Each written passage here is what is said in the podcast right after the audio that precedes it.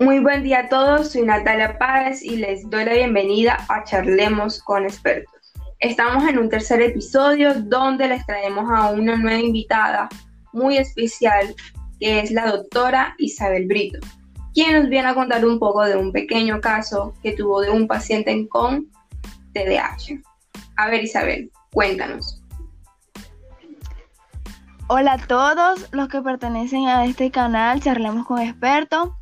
Un gusto estar aquí, un placer para mí poderles contar este pequeño caso que tuve con uno de mis pacientes y de antemano agradecerle a Natalia y a todos los que pertenecen a Charlemos con Expertos por la invitación.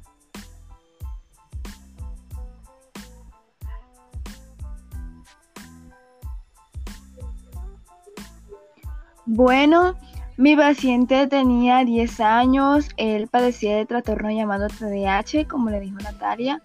Comenzó a presentar quejas en torno al ámbito escolar por su excesiva actividad motora, desorganización, falta de atención hacia los deberes y con un comportamiento de tipo distributivo y una consecuente manifestación en el retraso escolar él fue expulsado de su colegio porque les pegaba mucho a sus compañeros.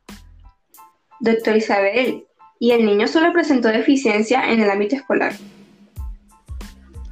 No, resulta y pasa Natalia que en el ámbito familiar él presentaba un mal comportamiento, una falta de atención a órdenes este, que, le daban que le daban en su casa ya que él vivía en una familia de padres separados, la madre no vivía con él, el padre trabajaba demasiado y él solamente padecía del cuidado por su abuela.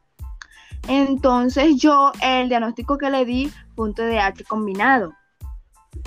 Doctora Isabel, ¿y nos podría explicar dónde se ven evidenciados los tipos de redes atencionales de Posner y Petersen en este caso?